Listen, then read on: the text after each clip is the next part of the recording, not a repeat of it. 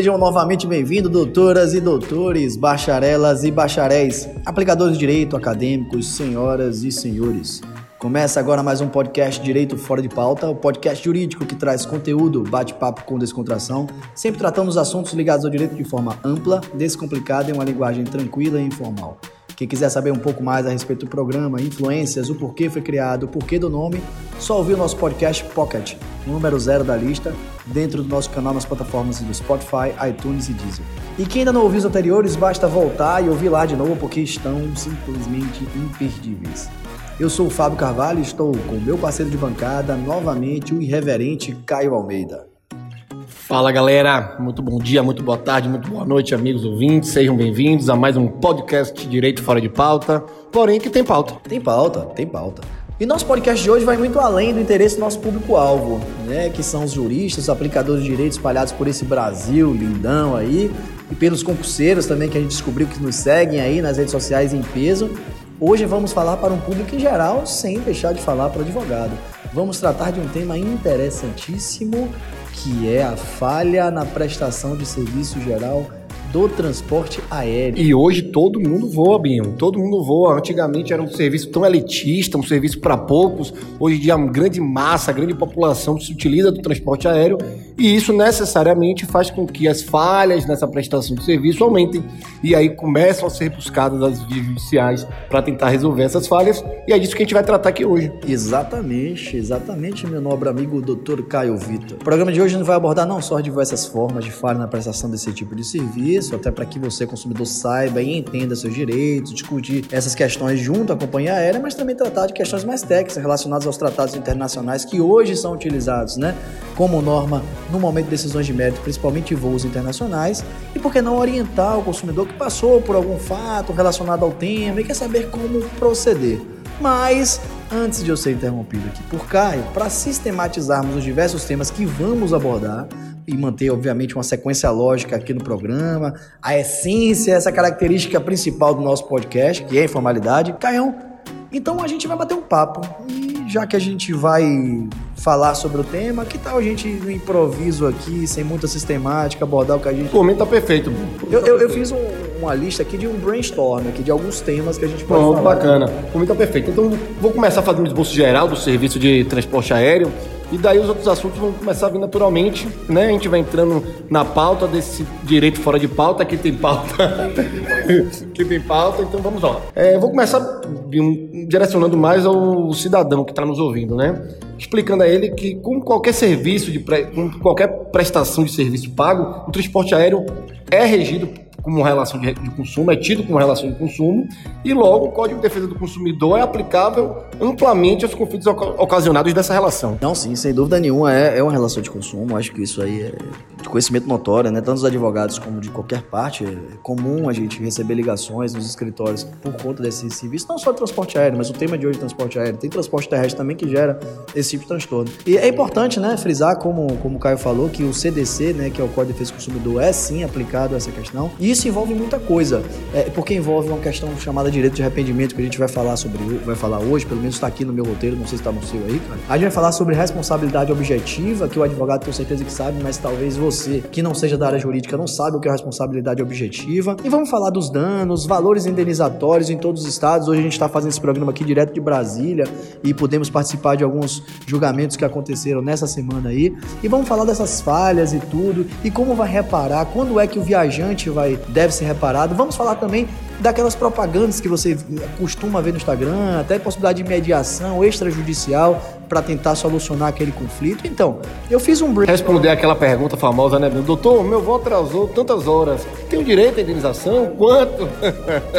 Exatamente. Já para já adiantar, né, esse, esse tema aí, se tratando de, de falha de prestação de serviço no voo, a gente tem que falar o seguinte, que a ANAC, ela tem regras sobre isso, mas que não afasta, obviamente, a aplicação do Código de Defesa do Consumidor. Então, por exemplo, a ANAC já estabelece o número de horas objetivas e as consequências diretas das horas de atraso, né? Mas, obviamente, que a análise do juiz vai ser sempre no caso concreto. Então, assim, o primeiro tema que a gente falaria, eu acho, que a gente poderia falar, Caio, quanto seria o razoável de indenização? O que é que você daria de indenização para a pessoa que teve um atraso? Exemplo, você pode ter um atraso de voo de 30 minutos. Você acha que é, seria razoável receber 10 mil reais, Ou será que uma pessoa que teve um atraso de 7 horas e recebeu uma indenização de 5 mil reais, qual o critério que define isso aí? É complicado, né? É, Fábio, eu acho que isso é complicado até porque, como eu disse, você não sabe quais são as consequências daquela falha. Naquela falha. Tudo vai depender da consequência daquela falha. Se você, por um atraso de 30 minutos, você perdeu uma oportunidade de emprego, eu acho que a condenação tem que ser maior. Se você, diante né, de, uma de, um, de um atraso de 5, 6 horas que ocorreu no fim de semana, de 3, 4 horas, possa ser que você tenha uma, uma indenização menor. Vou até, foi, foi, até bom, vou até abrir um chaveamento aqui nesse brainstorm que eu tinha colocado, eu tinha colocado esse tema exatamente, porque quando a gente fala de dano, né, muitas vezes a pessoa pensa que é dano moral só, e não é dano moral, né? Um atraso de voo, um cancelamento de bilhete aéreo, a gente não tá falando nem de extravio, nem de defeito ainda específico na condução do serviço, ele gera outro tipo de dano. O dano moral é um direito, é um dano ao direito da personalidade, quando a pessoa tem a honra subjetiva. Mas, como o Caio falou, pode haver, por exemplo, a perda de uma chance, que a pessoa que vai, vai para uma entrevista de emprego, aliás, iria para entrevista de emprego e perde a oportunidade de viajar para essa entrevista de emprego, ou até quando tinha bilhetes, né, é, de passeios, se for uma viagem de turismo, ou até um hotel que eventualmente estava marcado e que por conta do cancelamento ele perde o voucher. São os danos materiais também que são intrinsecamente ligados. Perfeito, perfeito. Mas antes de a gente entrar nesse, nesse tema, Bill, de overbooking, extravio de bagagem, cancelamento, enfim, a gente estava conversando aqui um pouquinho antes de, de, entrar no ar, né, a respeito de, de um tema interessante que você citou, que é a questão dos advogados, que até mesmo os advogados a questão hoje... do direito nacional. Exatamente, até mesmo os advogados hoje têm dificuldade de entender que é a aplicação dos tratados internacionais nas questões relativas a convenções internacionais. Para quem não sabe, né, Fábio, nosso, nosso apresentador master, ele, além de advogado e podcaster, podcaster, falei certo? Fábio também foi professor de Direito Internacional em curso de graduação e pós-graduação, então ele pode falar com excelência sobre o assunto. Existe, inclusive, Fábio, que eu estava dando uma lida, determinação do STF sobre o assunto. Então, Explica aí, dá uma pequena aula, apesar do nosso podcast não ser. Em primeiro lugar, eu queria agradecer o movimento Merchan, né, pela minha apresentação. É, fui sim, fui de professor de Direito Internacional de curso de graduações e pós-graduação, assim como sou do processo civil. É, mas é, uma, é um tema realmente que viemos conversando aqui, né, fazendo esse roteiro aqui do podcast para vocês. A gente vinha falando sobre esse tratamento que é dado para os voos nacionais e os voos internacionais. Mas é menos complicado do que parece. Eu acho que as pessoas às vezes complicam o que é simples. E às vezes as pessoas acham que existe um prejuízo quando o voo é internacional, porque existe uma limitação, às vezes, valor indenizatório, nem sempre é assim. É isso que eu vou tentar explicar. Que o transporte nacional, né, assim como empresas nacionais, GX nacionais, a gente tem o Código Civil, tem o Código Brasileiro de Aeronáutica, tem aquelas regulamentações feitas pela ANAC e também tem o Código de Defesa do Consumidor, não é isso? Quando a gente fala de transporte internacional, transporte aéreo internacional, e eu estou falando de pessoas de bagagem, há regulamentação de convenções internacionais. Essas convenções internacionais, ela tem aplicação, inclusive, no ordenamento jurídico brasileiro, porque nós fomos, né, aderimos àquele tratado, então ela tem aplicação aqui no direito brasileiro. Um exemplo disso é a Convenção de Varsóvia. Ela foi recebida pelo, pelo Brasil através de um decreto, né, que é o 20704 e 31. Esse decreto nunca sai de minha cabeça, né, não está nem escrito aqui para vocês.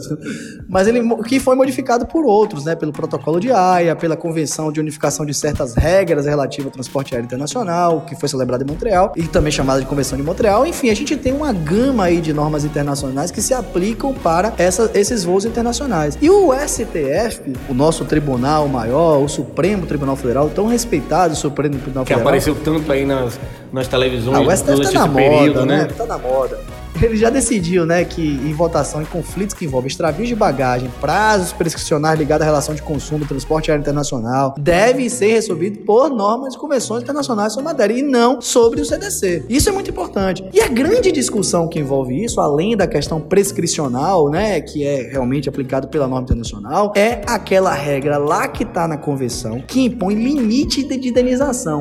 Ou seja, o Código de Defesa do Consumidor hoje, que é aquela norma, né, que, que não tão abraçada pela população. Exato, aquela norma que protege o consumidor, o hipossuficiente na relação de consumo, ele não tem limitação de valor indenizatório. Isso é completamente subjetivo, a gente já vai falar sobre isso agora. Mas no caso do Pacto de Varsóvia, que é essa norma internacional, existe um teto, um valor máximo de indenização previsto na norma que chama de 1000 DES esse DES faz referência a uma sigla que chama Direito Especial de, de Saque. É uma moeda internacional né, de reserva que é criada pelo FMI, o Fundo Monetário Internacional. Ô, Fábio, é até engraçado. Eu tava lembrando você falando disso uma situação engraçada. Assim que essa decisão do STF saiu, eu precisei entrar com recurso em favor de um casal de clientes meus, né? Que tinham na época um dano material que havia sido limitado. Só que por serem dois consumidores, eu entendia que o valor do limite estabelecido pela convenção tinha que ser duplicado. Ao invés de ser mil DES, tinha que ser dois mil DES. Ah, perfeito. E quando eu fui fazer a sustentação oral para apresentar minha tese à turma, era algo muito novo, muito recente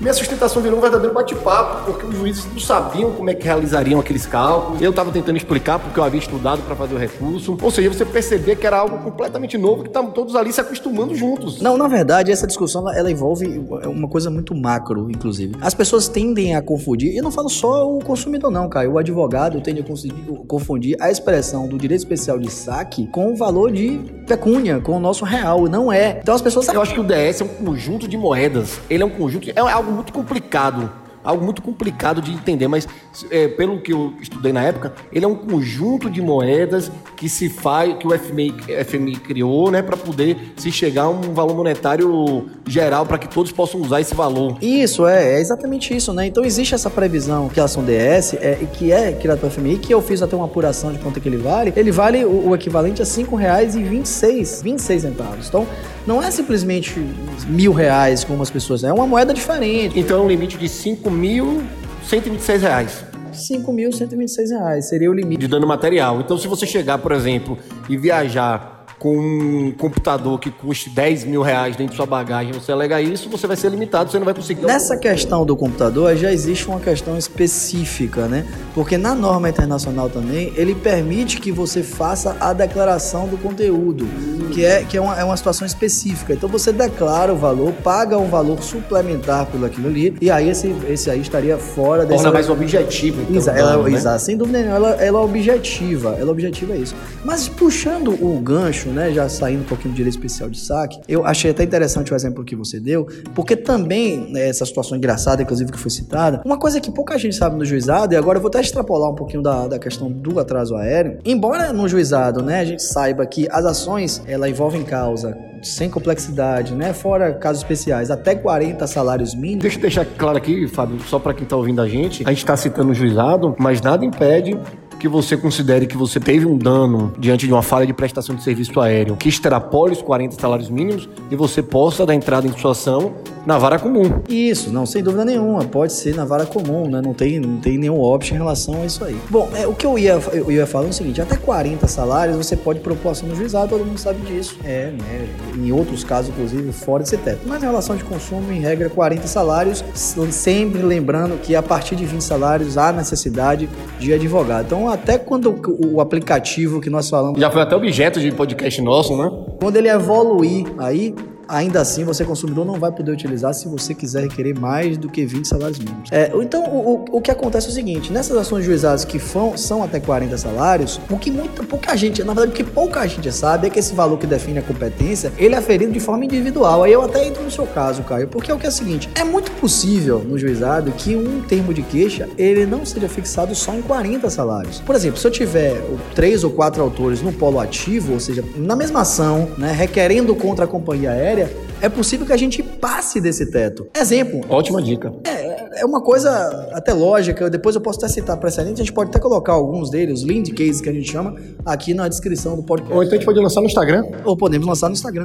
Porque é, porque é, é uma coisa até mais lógica. Então é possível que numa ação que tenha mais de um autor, a gente chama de litisconsórcio ativo facultativo, né, de forma técnica, agora falando por advogado, quando se passa de 40 salários, isso não vai desnaturar a competência do juizado, porque a competência vai ser analisada a pretensão econômica de cada um na ação. Só para exemplificar, se eu viajar na companhia de Caio, com a esposa de Caio, o filho de Caio e tivermos atraso no voo, estivermos viajando juntos, se nós decidirmos por ingressarmos juntos numa ação, nós podemos escolher o juizado, podemos lá pedir uma indenização para cada um de nós 20 mil reais. Supondo que nós três, eu, Caio e a esposa de Caio, estejamos no polo ativo. Já que, no, já que meu filho, para quem não sabe, é menor de idade, ele não poderia entrar no, no juizado. Salvo num dano ricochete, que a gente vai falar também lá à frente. Então, é, isso passaria do teto, mas, na verdade, não desnaturaria a competência do juizado, porque A competência, no caso, vai ser analisada a, a pretensão econômica de cada um, ou seja, 20 mil para cada pessoa, e não a soma das pretensões. Existem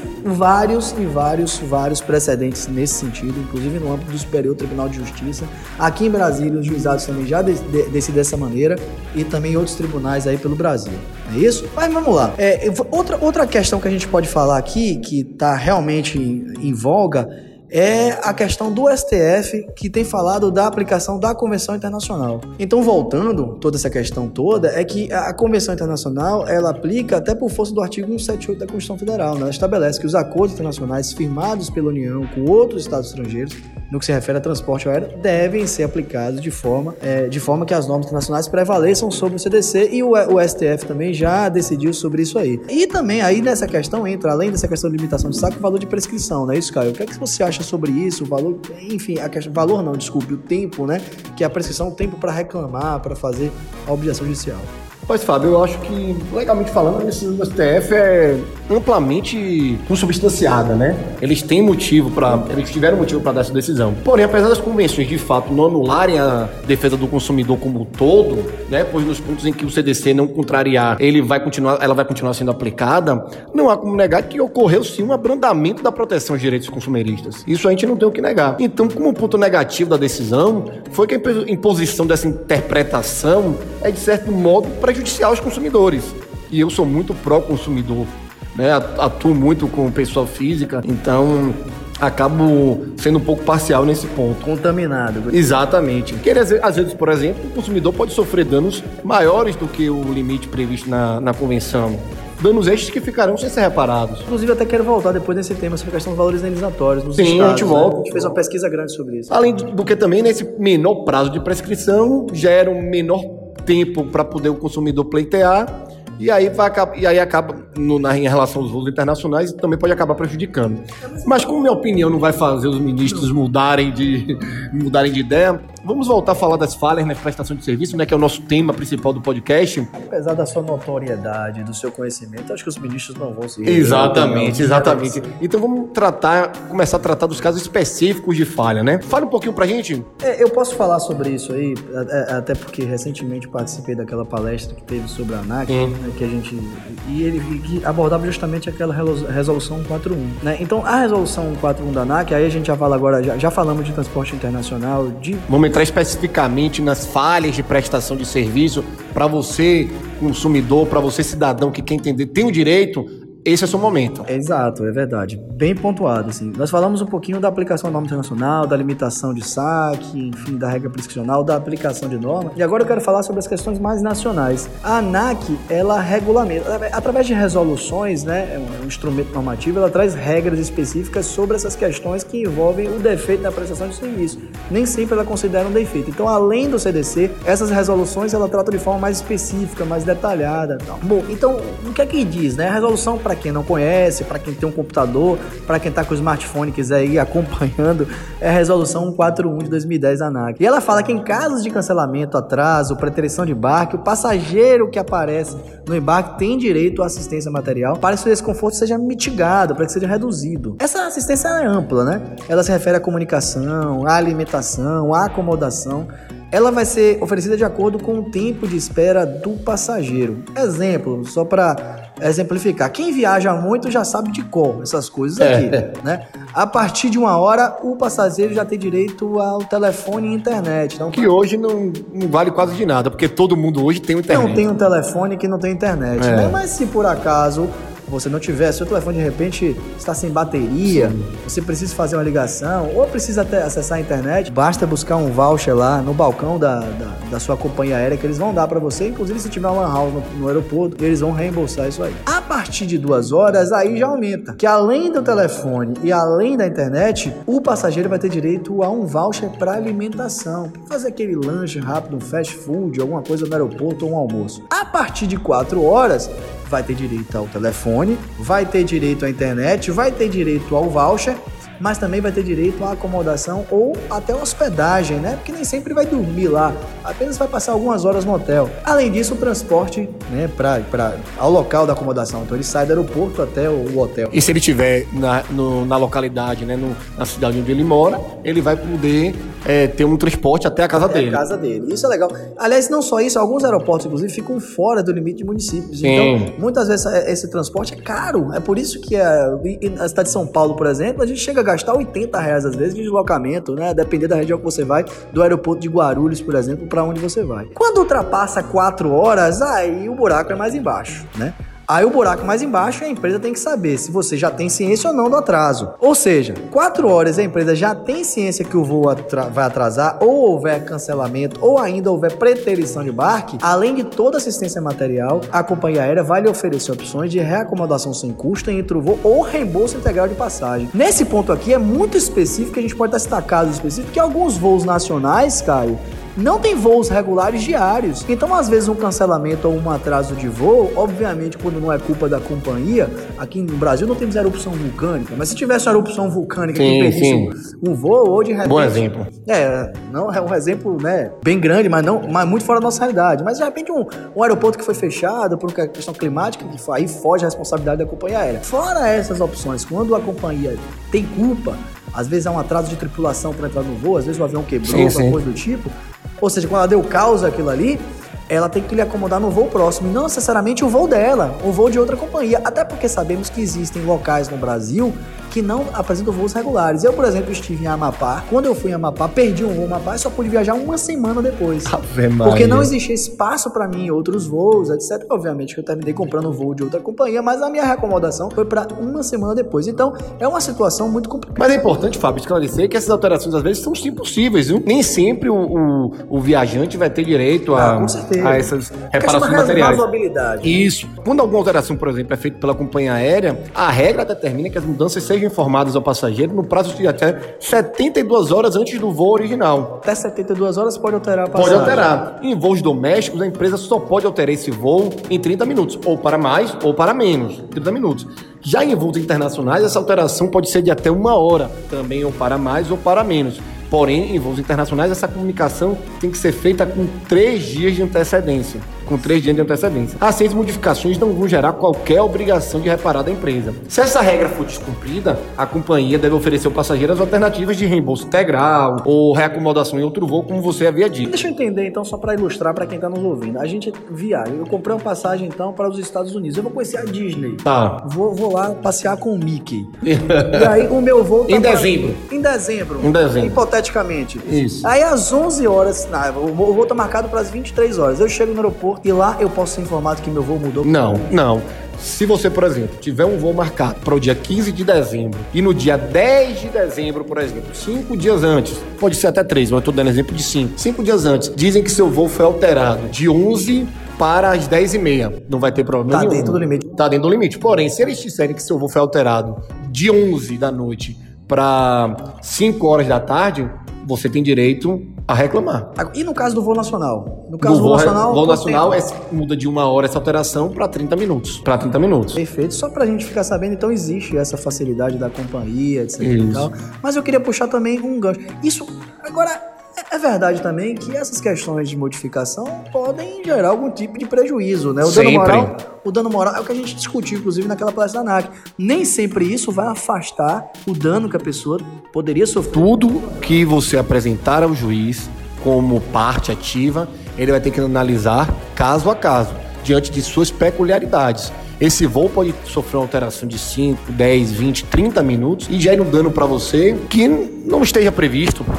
A questão é eminentemente subjetiva. Subjetiva. É, o juiz ele vai analisar caso a caso, no caso concreto, enfim. São, na verdade, a prestação de serviço ela envolve muito mais do que o, o simples atraso de voo, né? Há situações que são incomuns, não é isso, Caio, de em relação à prestação de serviço. Fala mais lato senso, assim, quais são os outros problemas que a gente pode enxar na, na companhia? E só deixando claro pra gente, pra gente encerrar esse assunto, explicar pra quem não, não é da área jurídica, que essa análise aí vai, vai analisar o quê? Os prejuízos que o cidadão teve, caso ele entenda que houve o dano, né? Em que localidade ele esteja, até pra determinar o valor que ele vai arbitrar. Enfim, são é várias idoso, questões. se não é, se idoso, tava viajando com criança, Com criança, estava. exatamente. Tudo É, isso, isso- parte da análise do caso isso. concreto. Exato. Mas existem outras situações comuns, como eu ia dizendo também, que fazem com que haja defeito na prestação de serviço. Uma delas, inclusive, é extravio de bagagem e danificação de bagagem. É, a gente já tratou aqui, né? Do cancelamento do voo, do atraso do voo, do extravio de bagagem que acontece. Mas tem situações mais incomuns, como uma tela de multimídia, por exemplo, de uma companhia aérea que não É funciona. um banco que não reclina. Isso, a companhia aérea, por exemplo, divulga que você vai fazer um voo e oferece entretenimento no voo, filme, jogos, é, enfim. E você não consegue gozar do produto, gozar, gozar do serviço, né? Isso, isso caracteriza sim uma falha na prestação do serviço, que eventualmente, caso não seja resolvida de forma amigável, né? Após você procurar a empresa, que é uma coisa que a gente sempre sugere, antes de você buscar as vias judiciais, tentar uma resolução perante a empresa diretamente, você pode sim entrar com ação judicial. Eu até queria abrir um parênteses nessa questão de resolução extrajudicial. Eu sou muito ligado, inclusive fiz um curso de arbitragem, você muito bem sabe e de mediação. E eu, eu sou muito a favor de se procurar conciliação, e sempre quando entro nos processos eu busco a conciliação a qualquer custo. Mas o que eu tenho acompanhado é que, os, pelo menos, eu- não sei se no seu Instagram é assim, no meu Instagram, eu vira e mexe eu recebo uma propagandinha lá de questões de atraso de voo. Porém, uma questão que me chama a atenção é o seguinte: eles, ele, ele oferece aquilo ali como um serviço. Mas existem empresas especializadas em fazer mediação. Se jogar no Google lá, as companhias aéreas aderem a empresas de mediação para fazer esse acordo. Eu já tentei fazer isso. Já, já, já me ligaram para clientes meus e eu fiquei abismado com os valores que eles oferecem de indenização. É, eu confesso, eu, eu não sei se era uma expectativa minha muito alta, ou talvez o, o- o entendimento deles que o dano foi muito baixo, mas os valores são muito diferentes. Risórios. É, em relação a isso. Então, assim, é, é preciso se aprimorar essa questão da, da mediação. Mas você me, me chamou a atenção e eu- a gente vai falando, vai falando e vai lembrando aqui no brainstorm. Eu tinha até colocado um tema aqui que é espa- espetáculo maravilhoso aqui que a gente pode falar, que é um- uma questão que tem acontecido e que também muita gente não sabe, que é o cancelamento do voo de volta quando a pessoa não comparece no voo de ida. É, isso é simplesmente mandar. Já peguei alguns casos assim. A companhia aérea cancela o bilhete, comercializa, né? A pessoa não apareceu pra- pra voar na ida, ele pega o bilhete, comercializa e acha que tá tudo tranquilo. Exato, então é outro dano, né? Além do atraso de voo, além do extravio de bagagem, além da falha na prestação de serviço lá decorrente da falha da multimídia, além da- de reclinar a poltrona, que vai dar direito a abatimento de preço, reembolso do valor, indenização do dano moral, existe essa, que- essa questão que é o cancelamento, às vezes, da companhia aérea do bilhete de volta quando o passageiro não comparece no voo de ida. E é uma, uma- um ato completamente ilegal e abusivo, porque condicionar a validade do bilhete de volta à utilização integral do bilhete de ida fere qualquer lógica da razoabilidade, inclusive é o que a gente chama no direito, agora mais tecnicamente, de venda casada, não é isso? Então se o ato não é só ilegal, como ele gera indenização em favor do passageiro? Eu vou dar um exemplo, a gente compra uma passagem aérea, muitas vezes, como eu comprei, por exemplo, para fazer uma audiência agora no dia 11 em São Paulo, no dia 11 de setembro em São Paulo, e voltaria na sexta-feira. Só que eu não vou mais, é, vou, vou precisar, na verdade, é, antecipar meu voo e não vou utilizar mais aquele voo da Ida. da ida. E aí, eu, se eu não embarcar naquele voo da ida, eu vou terminar perdendo meu voo da volta. Quando o valor da volta que eu vou comprar, que eu já pesquisei de novo, tá muito mais caro. E você pagou pelos dois. Eu paguei pelos dois, então eu tenho direito aos dois. Mas não é uma venda unitária, porque isso configura uma venda casada. Isso é um ato ilegal e gera indenização. É uma prática muito comum isso aí, cara. E é justificada pelas companhias aéreas por uma previsão lá de contrato, contratual e por confluência de normas que a gente vem falando da ANAC, que é a Agência Nacional de Aviação Civil. A gente tá falando da ANAC, ANAC, ANAC. A Agência Nacional de Aviação Civil é uma agência reguladora, ela que regula esses transportes aéreos. Então, segundo a ANAC, esse cancelamento automático de passagem de, aéreas de volta, ele é perfeitamente lícito e válido porque o passageiro simplesmente não se apresentou no embarque no voo de ida. Só que isso é ilegal, isso gera indenização por afrontar direitos básicos. E vem sendo batido pelos tribunais. Os tribunais vendendo, ca... É, vendendo ganho de causa Por vários motivos. Vedação, enriquecimento ilícito, falta de razoabilidade na sanção imposta, deficiência na informação sobre produtos Venda casada. Venda casada. Ou seja, é um, é- é um completo disparate fazer isso. Imagina você comprar uma passagem e não usufruir dela. A, a- companhia aérea ia receber o valor de um preço de passagem, que às vezes ela vai, inclusive, comercializar Sem, sem utilização do utilização do serviço. Então, existem alguns link cases, depois eu posso. Vamos colocar no Instagram aí, Caio. Mas o que me chamou a atenção rapidamente, eu sei que o tempo está corrido aqui. Foi um do, do STJ, até que o, o, o Felipe Salomão, o, o relator, doutor Luiz Felipe Salomão, ele convalidou uma indenização que foi fixada em 10 mil para 25 mil reais lá no STJ, Superior Tribunal de Justiça, justamente no caso idêntico a esse aí. Igual a esse, existem vários, existem vários. Assim como. Então você aí que atua na área de consumidor, você consumidor fica de olho aberto, fique atento, porque caso cancelem seu voo de volta por você não ter embarcado na ida, você pode buscar seu direito por meio judicial. Pode. Agora existe uma. A gente estava conversando também sobre a questão dos concurseiros, né? Vamos falar do concurseiro que está nos ouvindo agora aí. Qual é, a, qual é a questão que envolve? Qual é o segredo dos concurseiros aí, cara? Ó, oh, a gente analisando, né, começou a entrar no, no, no tema. Pesquisar, Pesquisar, buscando um maior leque de curiosidades para poder apresentar a vocês. A gente se deparou, inclusive, com algumas decisões a favor de concurseiros que são parte ativa hoje em dia do nosso nossos ouvintes, né, que adquirem a passagem aérea para realizar provas em outras cidades e as provas são canceladas ou remarcadas. Isso mesmo, ouvinte. Com base no artigo 740 do Código Civil, né, concurseiro, claro, a, o, código, o artigo 740 não fala especificamente do concurseiro, mas compulseiro se enquadra naquela questão. Tem conseguido judicialmente o reembolso integral dos valores pagos pela passagem aérea sob a alegação de falta de motivação para realizar a viagem. É, eu, eu, você sabe que eu não concordo muito com esse entendimento. Mas tem base legal, Fábio, tem base legal, porque o que, é que acontece? O que é que o artigo diz? Que no transporte de pessoas, se o cancelamento ocorrer em tempo hábil para se renegociar a passagem, o reembolso deve ser. É, é o mesmo princípio da vedação do enriquecimento ilícito. A, a companhia aérea pode comercializar. Mas opine, opine, eu sei que você está aí. É, eu, eu, é, é verdade. Eu sei que o, o, embasamento do estudo é o enriquecimento ilícito, porque a companheira vai comercializar aquele me, aquela mesma poltrona e não poderia se beneficiar duas vezes por aquilo ali. Mas é, é difícil saber se existe ou não existe tempo hábil, né? Então, desculpe, concurseiro, eu entendo que nesses casos a taxa de cancelamento, respeitando valores razoáveis, né, de porcentagem, ela deve sim. Até porque é difícil você saber se a companhia aérea vai conseguir ou não revender aquela, aquele bilhete aéreo. Sim, agora, só para ajudar o concurso, pra não dizer que eu sou muito ruim com o concurseiro, uhum. pessoal, olha, então eu vou, vou lhe ajudar. É, eu tava pesquisando aqui, nessa semana que a gente teve, passou em Brasília, a gente analisou, a gente passou por alguns julgamentos, tivemos julgamentos aqui, analisando julgamentos, assistimos, na verdade, a defesa e o julgamento de uma advogada que pediu aplicação do Código de Defesa do Consumidor no que diz respeito ao direito de arrependimento na passagem aérea. E aí uma situação que nos causou, inclusive, um pouco de curiosidade e fomos buscar em outros tribunais. Nesse caso específico, só para vocês entenderem, a ANAC, né, traz uma regra, salvo engano, lá no artigo 11, né, se eu tô sabendo de cabeça, né, esse artigo 11 falou tanto lá na palestra, ele permite que...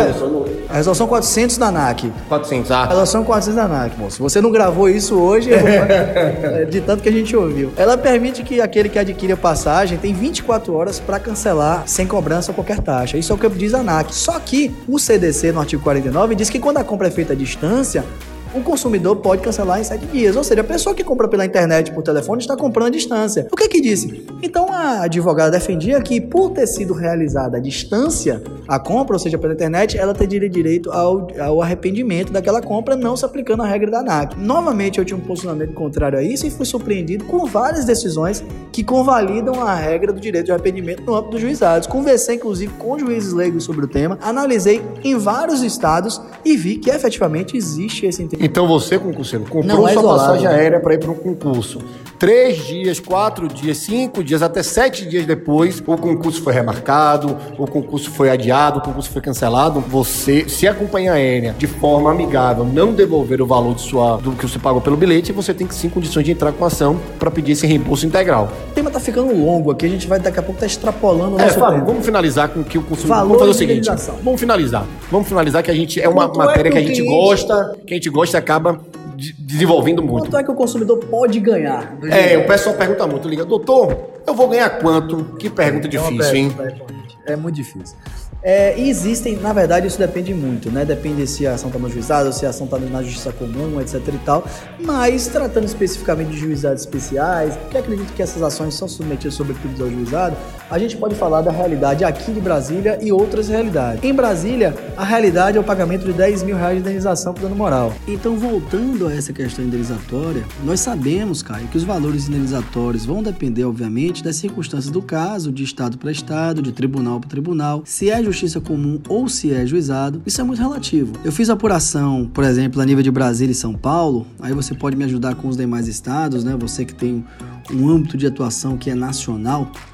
Caio tem ações em todos os estados da federação. Não há lugar no Brasil que ele não atue ou que não tenha um correspondente jurídico a seu serviço. Mas enfim, em relação a Brasília e São Paulo, o valor da indenização está em torno de 10 mil reais aproximadamente. Na Bahia acho que é um pouco diferente, né? Na Bahia é diferente. Na Bahia você tem uma incongruência. Você não consegue estipular uma regra. Tem juízes que dão dano moral por hora, mil reais a hora. Tem juiz que só dá dano moral se o atraso superar as quatro horas. Tem juiz que não dá dano moral por atraso inferior a determinado tempo na Bahia, por exemplo. Tem juiz que não dá dano moral, então vai depender muito. Então você, você cliente, você consumidor, você vai entrar com ação de extravio, de cancelamento, de atraso de voo, você vai ter que aguardar o fim do seu processo para saber se aquela vara, se aquele juiz o entendimento que ele tem, entendeu? Não tem como você ter uma base. Por exemplo, em, em Fortaleza, que eu tenho um processo em Fortaleza, ah, o dano moral em casos assim gira em torno de 8 mil. Bom, apesar dessa diferença de valores de estado para estado, temos que esclarecer um detalhe para o consumidor.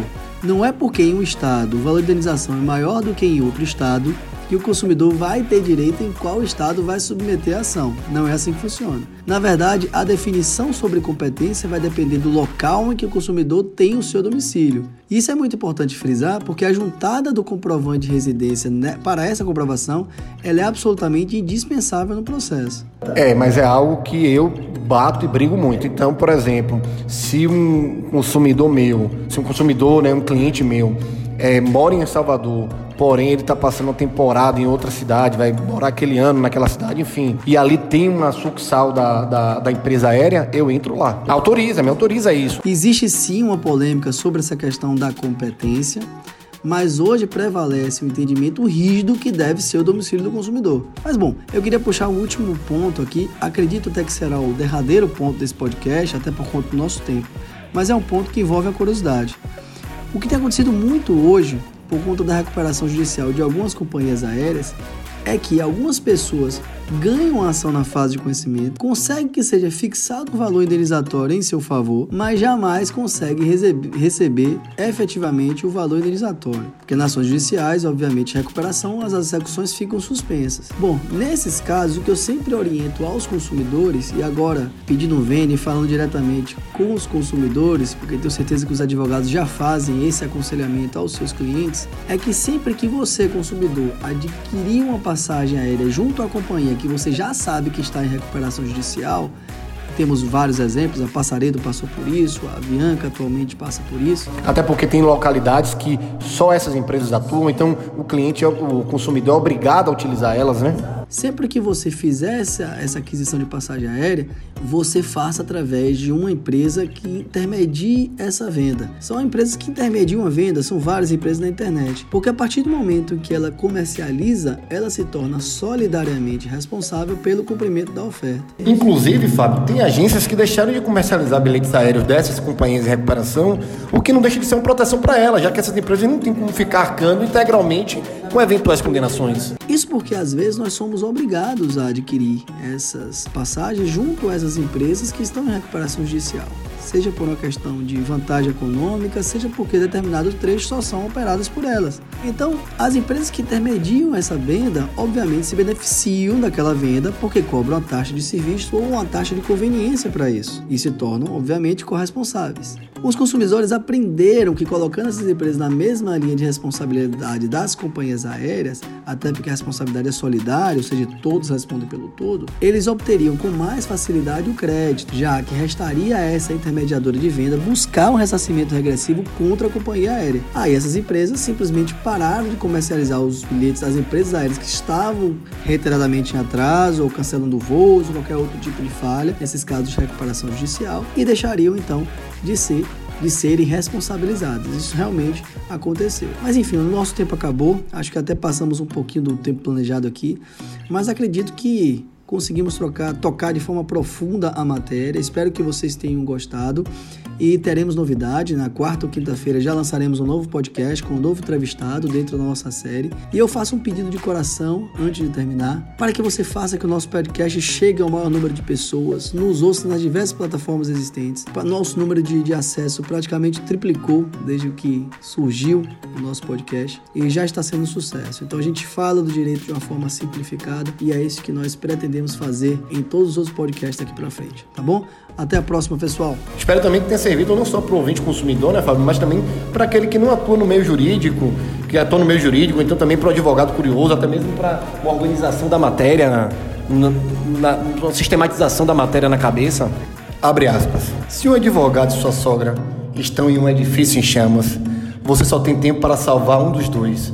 O que você faz? Vai almoçar ou vai ao cinema? Tchau, pessoal. Fiquem com Deus e até o nosso próximo episódio.